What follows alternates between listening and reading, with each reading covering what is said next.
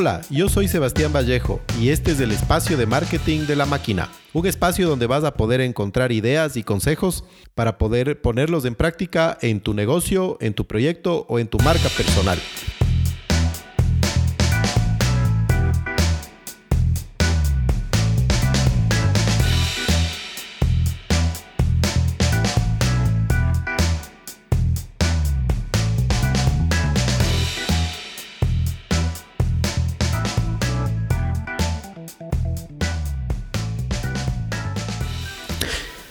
Hoy en los podcasts de la máquina vamos a ver ideas y herramientas que nos ayudan a poder comenzar algo, comenzar un proyecto, comenzar a trasladar una idea en, un negocio, darle forma y poder arrancar.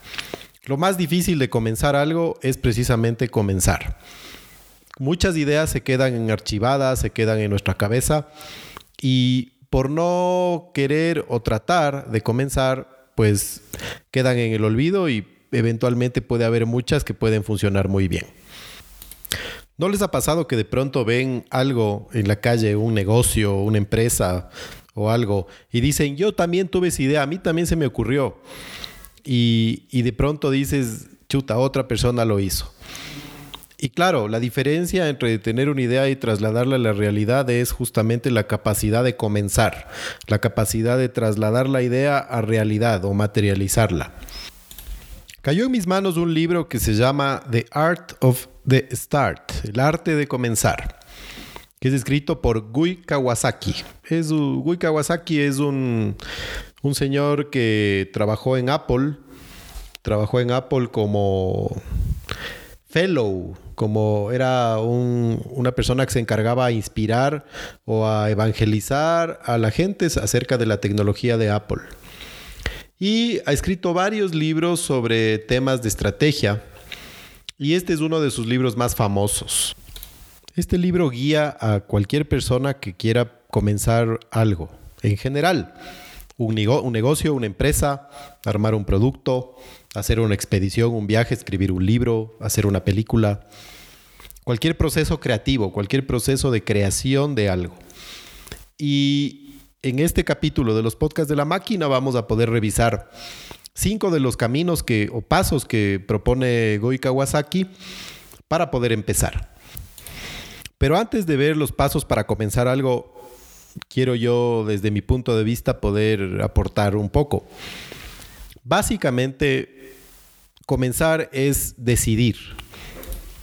En algún lado escuchaba yo un testimonio de un emprendedor que decía que arrancar un negocio, empezar un negocio es igual que estar parado al frente de una, de una puerta que se abre automáticamente de un centro comercial. Si nosotros estamos parados ahí y no damos el paso, la puerta no se va a abrir. Si es que empezamos a caminar, eh, la puerta automáticamente se va a abrir y vamos a poder pasar. Si tenemos miedo de que esa puerta no se abra y por eso no damos el paso, nunca vamos a poder comenzar algo. Otro tema que me parece muy útil para poder comenzar es entender que las empresas enormes o grandes que nos rodean en nuestro día a día en algún momento estuvieron en una etapa de idea y en algún momento alguien tomó esa idea y empezó a desarrollarla. Por ejemplo, Coca-Cola, el primer año que salió al mercado, vendió 24 botellas. Eso nos da una idea de que empezar algo chiquito no es malo y que lo importante o la esencia del, del éxito es comenzar. Comenzar pequeño, comenzar con lo que tenemos, poder aprovechar las herramientas que tenemos a nuestro alcance. Y eventualmente seguir estos consejos de Gui Kawasaki de su libro El arte de comenzar.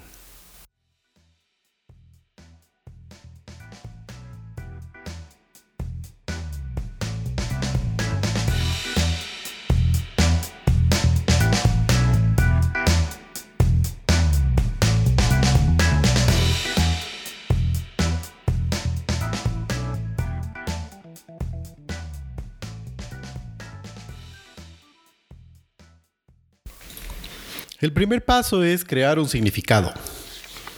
Ninguno de nosotros sabemos si somos emprendedores o podemos ser negociantes o empresarios si no nos lanzamos o decidimos ser. Entonces es súper importante preguntarse, quiero hacer algo con significado, pero ¿qué significado es ese el que estoy buscando? Significado no es plata, dinero, poder o prestigio. El significado de lo que haces está en cómo mejorar el mundo, cómo mejorar la calidad de vida, cómo evitar que algo bueno se acabe, cómo mantener una tradición, cómo resolverle un problema a una persona, cómo dar herramientas a los demás para que la vida sea mejor. Ese tipo de cosas son significado, representan significado. Y eso es lo que, lo que mueve o puede generar que se construya una gran organización, una gran empresa o un gran negocio. la gana y el deseo profundo de, transmitir ese significado a los demás. Eso no, no garantiza para nada el éxito, pero si es que fracasas o si es que, aunque esa palabra no me gusta, eh, fracaso, eh, dicen que no, no, hay fracaso sino aprendizaje y eso es muy cierto. Eh, si es que el negocio no prospera o la idea no funciona, si es que tenía un significado importante, vas a pensar y vas a decir, bueno, valió la pena, valió la pena pelearle y valió la pena trabajar en esto, aunque no logré lo que buscaba. Lo segundo es construirnos o crearnos nuestro propio mantra. Basado en, bueno, cómo voy a servir a mis clientes, qué clase de significado eh, voy a poner en práctica dentro de mi organización. Y aquí es importante hablar de un mantra porque las empresas se dedican mucho tiempo, invierten mucho tiempo, horas y recursos para construir su enunciado de su misión y normalmente esa misión termina siendo un bonito afiche que está pegado en una pared, pero no está interiorizada dentro de la gente que conforma la empresa. Y lo que queremos es con el mantra tener un mensaje potente y una motivación poderosa dentro para poder impulsar lo que estamos haciendo. Yo aquí me, me tomé el tiempito de, mm, usando las típicas palabras que utilizan los denunciados de misión, escribir una que podría estar colgada en cualquier pared de cualquier empresa. Entonces, eh, les voy a leer lo que escribí, que es una misión típica común y que vamos a encontrar en cualquier, en cualquier esquina de cualquier empresa. Proveer los mejores servicios garantizando calidad y satisfacción a nuestros clientes, generando trabajo a nuestros colaboradores y aportando valor a nuestros socios estratégicos y accionistas. Esta calza en cualquier compañía, en cualquier empresa o cualquier negocio. Entonces, eh, la recomendación es que no, no inviertan tiempo en un inicio en escribir una misión, porque va a ser algo, un esfuerzo que no aporta lo mismo que un mantra. Un mantra es una fórmula verbal que repetimos invocando su potencialidad mística, como por ejemplo el, el, om, om que, que utilizan en la India. Y, eso lo que hace es repetirnos a nosotros y meternos en nuestro subconsciente para qué estamos trabajando, qué queremos lograr con lo que estamos haciendo. Y esto va conectado directamente con el significado que le queremos dar a lo que, a lo que queremos hacer, al, sueño, a la idea o al proyecto que estamos tratando de, de hacer realidad. El mantra no es necesario colgarle la pared, sino más bien interiorizarlo cada uno de los que estamos trabajando en una idea o en un negocio. Tenerlo presente en nuestra cabeza. Entonces aquí hay algunos ejemplos de mantras de algunas empresas grandes que les voy a dar. Por ejemplo, Nike dice, eh, soy desempeño deportivo auténtico. Disney dice, soy entretenimiento divertido para toda la familia. Starbucks, las cafeterías de Starbucks dicen, yo doy momentos satisfactorios en el día a día a las personas. Y Cirano, un, ejemplo local de acá de Quito que, que a mí me llamó la atención y me gustó bastante, dice, eh, el camino a los placeres simples, somos el camino a los placeres simples. Entonces esto es un mantra, ¿no? Como digo, es una cosa que no hay que colgar en la pared. Es una frase corta y potente que, la interiorizamos todos los que estamos dentro de un proyecto y con ese mantra permanentemente presente en nuestra mente, eh, vamos trabajando y vamos desarrollando nuestras ideas. Lo siguiente es comenzar a caminar. Como había dicho al inicio del podcast, lo más difícil de comenzar o lo más duro de comenzar algo es comenzar algo.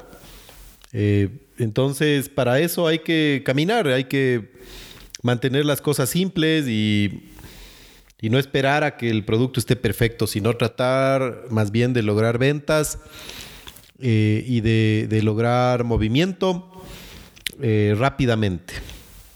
Y poco a poco va a haber el tiempo para ir mejorando todo, ir mejorando tus procesos, ir mejorando el producto, recibir información del mercado, ir incorporando ideas que puedan permitir o ayudar a mejorar lo que estás haciendo. Para esto es recomendable encontrar a alguien que busque lo mismo que tú. Y cuando ves o vemos las historias de grandes creadores de cosas, de objetos o de inventos, siempre se cree que son personas aisladas, solitarias en un laboratorio, un poco locos así, haciendo sus experimentos. Pero si ya empezamos a ver la vida de Edison, de Steve Jobs o, de gente, gente creadora o que ha creado cosas impactantes o de impacto que utilizamos en el día a día, podemos ver que realmente no eran personas, eran equipos de gente. Edison, Steve Jobs no trabajaban solos. Siempre tenían alguien o había alguien que estaba trabajando con ellos y que estaban igual de convencidos de lo que estaban haciendo.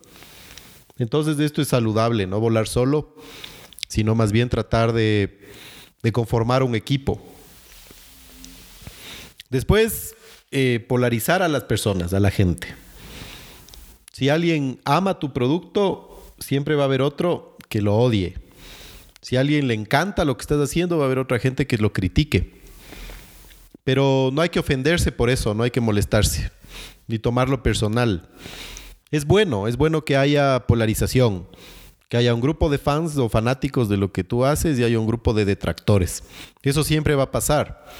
Y hay que trabajarlo a favor de lo que estás haciendo y en beneficio de, o sea, beneficiar tu proyecto o tu idea o tu producto. Lo que sería preocupante realmente es que nadie, a nadie le interese y pase desapercibido. Ahí sí habría que cuestionarse todo nuevamente. Pero si tenemos un grupo de fanáticos de lo que hacemos y un grupo de odiadores, estamos por el camino correcto. De ahí hay que aprovechar, aprovechar todas las herramientas que hay en este momento, en el día de hoy, para, para poder hacer prototipos y poder probar en el mercado lo que queremos hacer. Entonces, en, esto hay que echar mano de, los recursos que hay.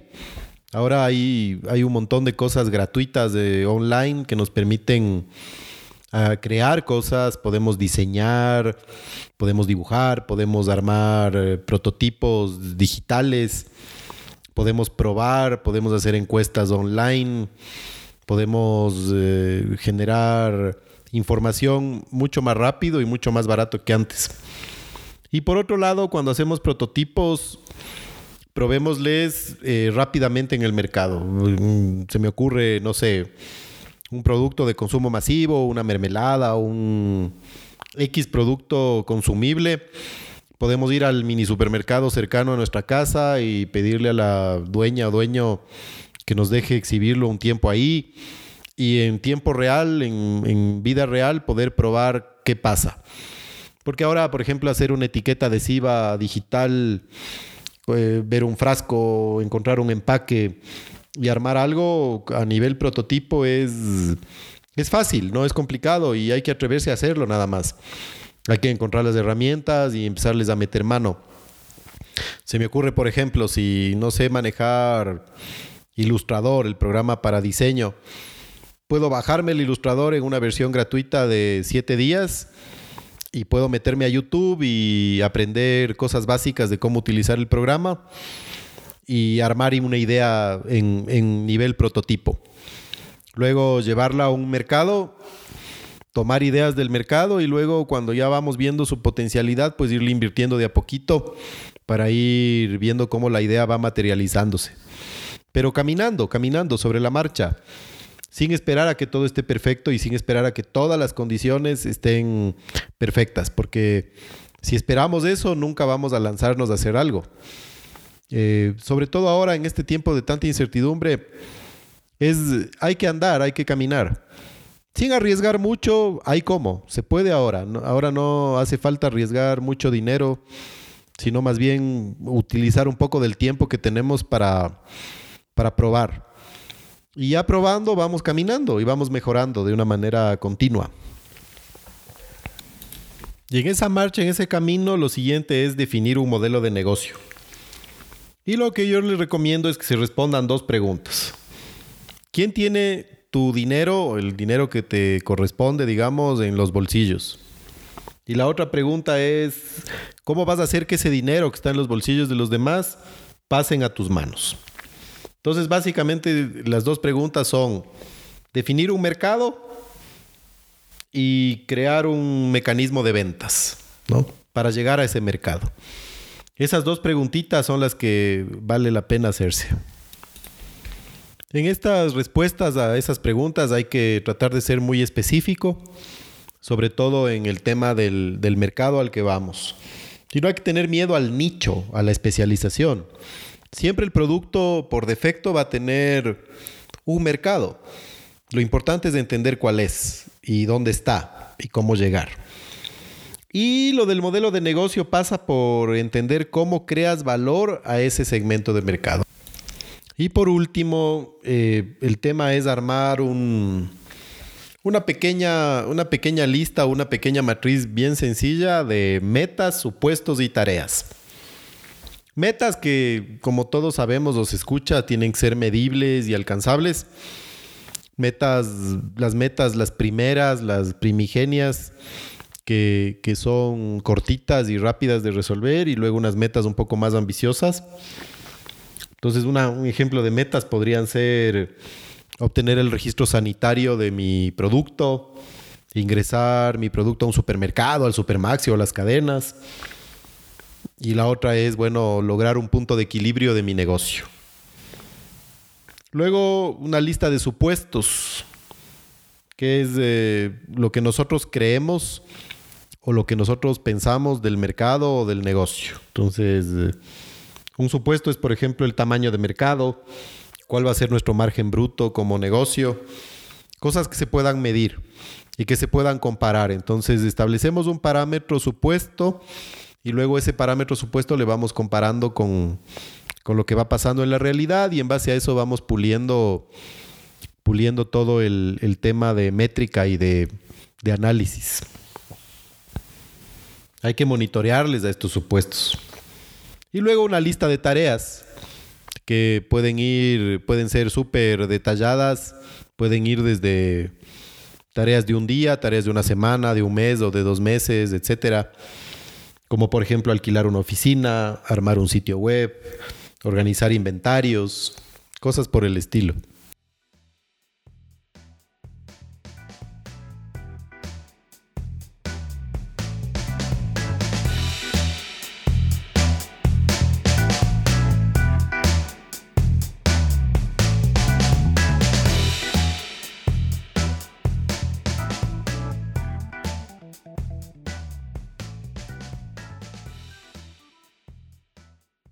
Plantéate estos cinco caminos como herramientas o guías que te van a ayudar a comenzar.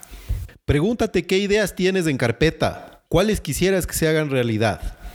Y pon una fecha y comienza. Esto fue todo por hoy y no se olviden de seguirnos en www.lamáquina.online. Construimos caminos para un mundo cambiante. Hasta la próxima.